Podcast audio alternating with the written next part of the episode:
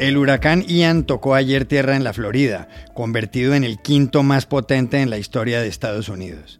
Anoche parecía debilitarse, pero había causado alarma. Ayer, una habitante de Naples, Mónica Calderón, nos contó lo que vivía. A tres días de las elecciones en Brasil, el expresidente Lula da Silva aventaja en las encuestas al presidente Jair Bolsonaro. ¿Qué explica la diferencia? Que en algunos casos es de más de 15 puntos. Enrique Gómez Batista, del diario O Globo, nos lo explicó. El lunes, la rapera y cantante Lizzo tocó en la Biblioteca del Congreso de Estados Unidos una flauta de cristal que fue del presidente James Madison. ¿Cómo fue la historia y por qué es tan importante la biblioteca? Hablamos ayer con su portavoz hispana, María Peña. Hola, bienvenidos a El Washington Post. Soy Juan Carlos Iragorri, desde Madrid. Soy Dori Toribio, desde Washington, D.C. Soy Jorge Espinosa, desde Bogotá. Es jueves 29 de septiembre y esto es todo lo que usted debería saber hoy.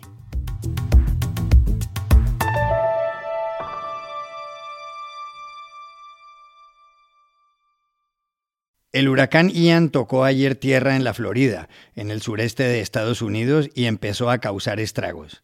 Con vientos de 240 kilómetros, al entrar por Cayo Costa se había convertido en el quinto huracán más potente en la historia del país.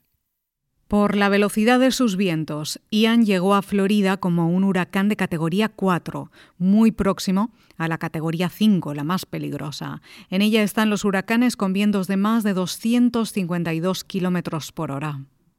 Ian causó olas de 4 y 5 metros de altura en la costa suroeste de Florida, ocasionó inundaciones en ciudades como Naples y Fort Myers, y al momento de grabar este podcast había dejado sin luz a 1.700.000 personas.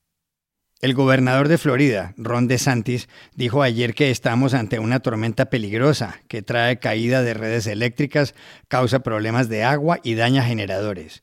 Insistió en que es ominosa, feroz, y que amenaza vidas. Understand, it's still a very hazardous situation. You're going to have down power lines. Uh, you're going to have a possibility of, uh, of, of, harm's way because of standing water, uh, misuse of generators. Uh, so uh, please just take precaution. Obviously, a ferocious storm coming in, very hazardous, very ominous. We know the life threatening nature of that. Ian entró a Florida por el mismo lugar que en el año 2004 lo hizo el huracán Charlie, también de categoría 4. Otro de la misma intensidad en ese estado fue Irma en 2017. Uno de los más graves fue el huracán Andrew en 1992. Era de categoría 5, devastador. La Florida ha sido el estado de Estados Unidos más afectado por los huracanes. Desde 1851 ha soportado el paso de 121.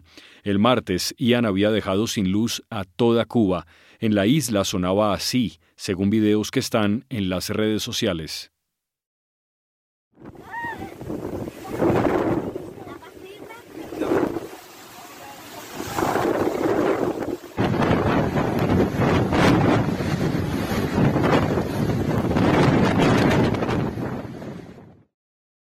El mecanismo que mide la intensidad de los huracanes a partir de vientos de 74 millas por hora es la escala Saffir-Simpson, creada en 1971 por el ingeniero civil Herbert Saffir y por el meteorólogo Robert Simpson.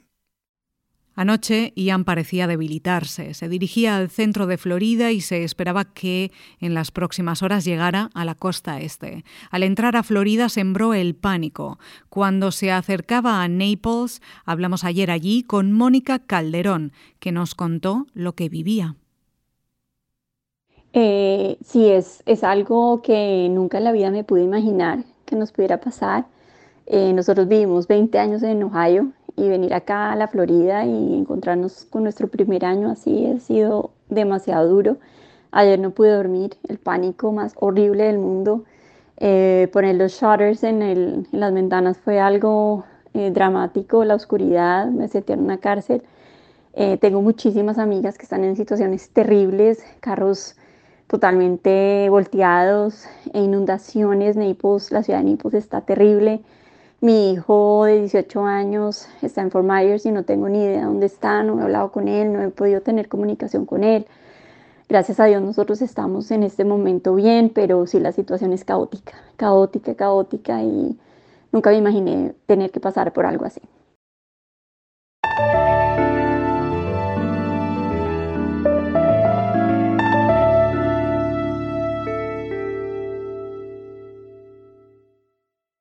Dentro de tres días tendrá lugar en Brasil la primera vuelta de las elecciones presidenciales. Si ningún candidato logra más del 50% de los votos, habrá una segunda vuelta el 30 de octubre. La presidencia se la disputan dos, Jair Bolsonaro y Luis Ignacio Lula da Silva.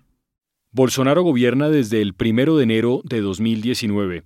Para los analistas ha hecho un gobierno populista. En un momento dado llegó a calificar al coronavirus como una gripiña. Además, varias veces ha puesto en duda la transparencia del sistema electoral del país. Lula, del izquierdista Partido de los Trabajadores, el PT, gobernó entre 2003 y 2010. Algunas políticas sociales que implantó tuvieron éxito. Luego, entre comienzos de 2018 y finales de 2019, estuvo preso por un caso de corrupción. Juan Carlos, en las últimas encuestas, Lula le saca una importante ventaja a Bolsonaro. La de Datafola dice que el expresidente conseguirá el 47% de los votos y Bolsonaro el 33%.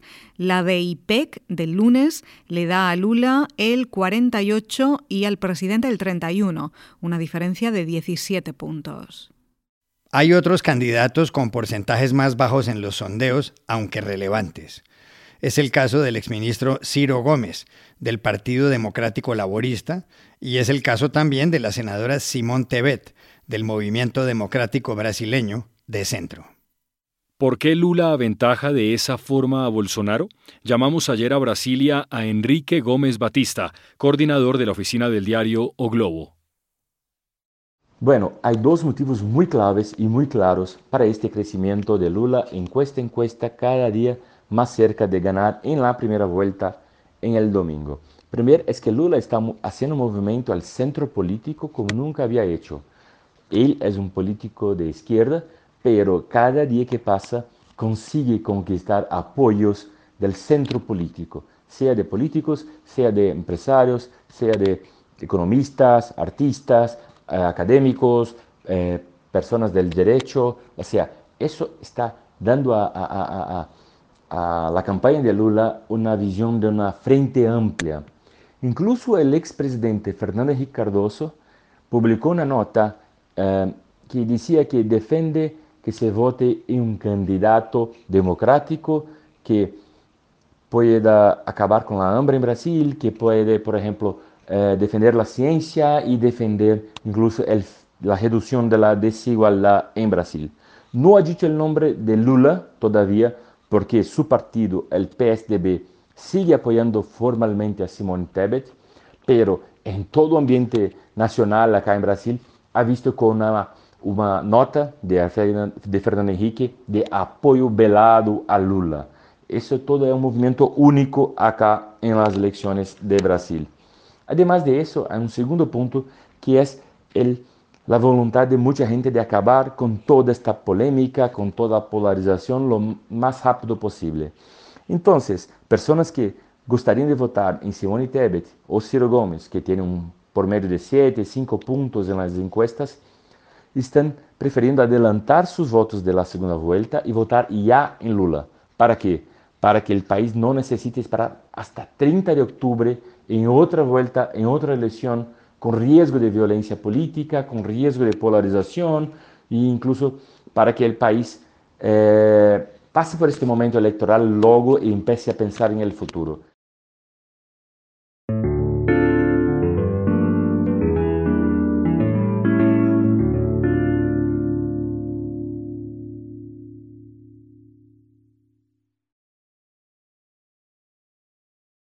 El lunes, tanto el salón principal como la sala de lectura de la Biblioteca del Congreso de Estados Unidos en Washington sirvieron de escenario para un momento musical que había tenido pocos antecedentes.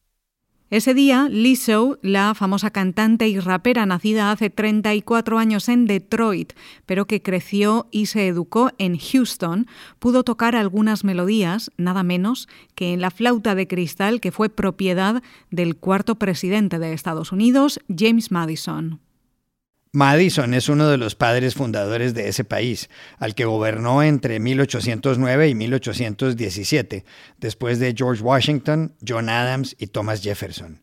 Su papel en la historia estadounidense es invaluable. Se le conoce como el padre de la Constitución. La flauta de cristal la fabricó el francés Claude Laurent, que se la regaló a Madison al empezar su segundo mandato, en 1813.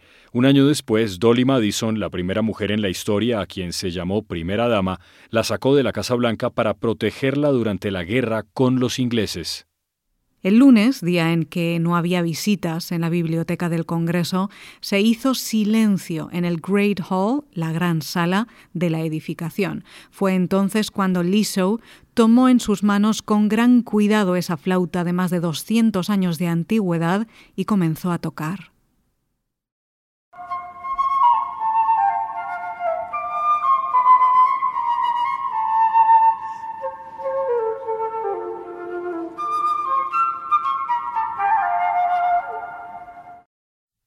No fue el único momento en el que Lizzo tocó la flauta.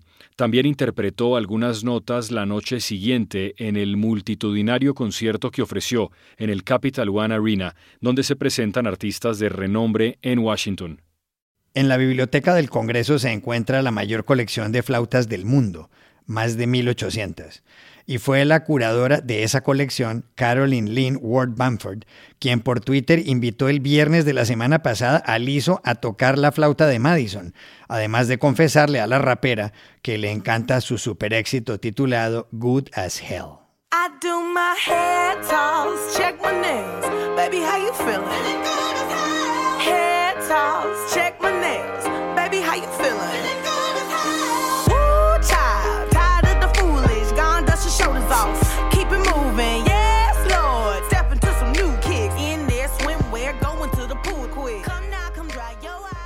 Lizzo, cuyo verdadero nombre es Melissa Vivian Jefferson, le contestó enseguida a Carol Lynn Ward Bamford.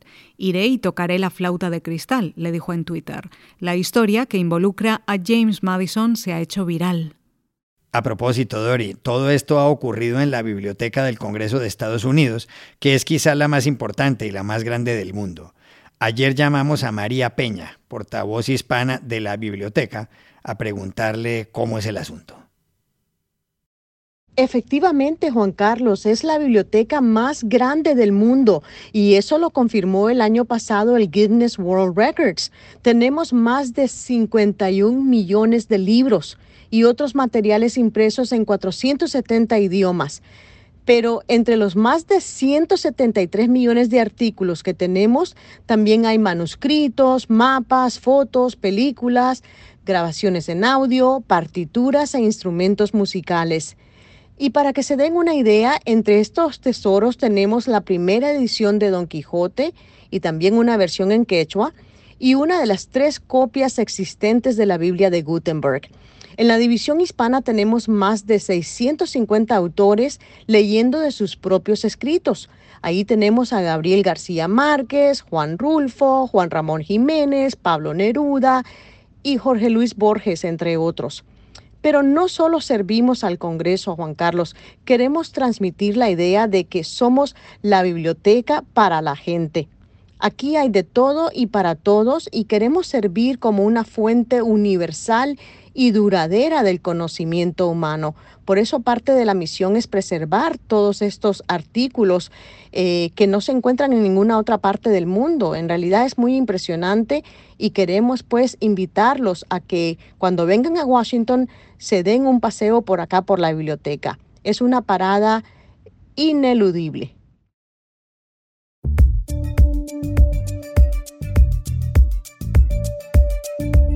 Y estas son otras cosas que usted también debería saber hoy.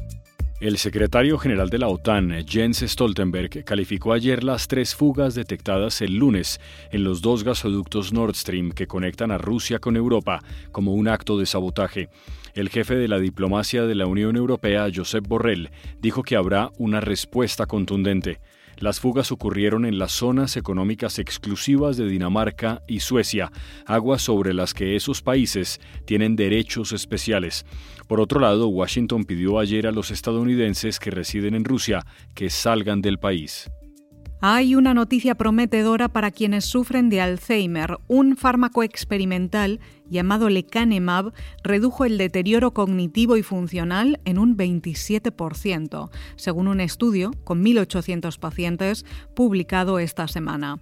Los laboratorios responsables, el japonés Eisai y el estadounidense Biogen, explicaron que la desaceleración del deterioro en comparación con el placebo fue altamente significativa desde el punto de vista estadístico. En el mundo, unos 55 millones de personas sufren algún tipo de demencia.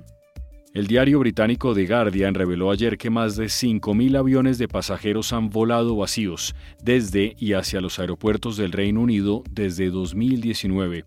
Otros 35.000 vuelos comerciales han operado con menos del 10% de los asientos ocupados. El total de vuelos fantasmas, como se denominan, supera los 40.000.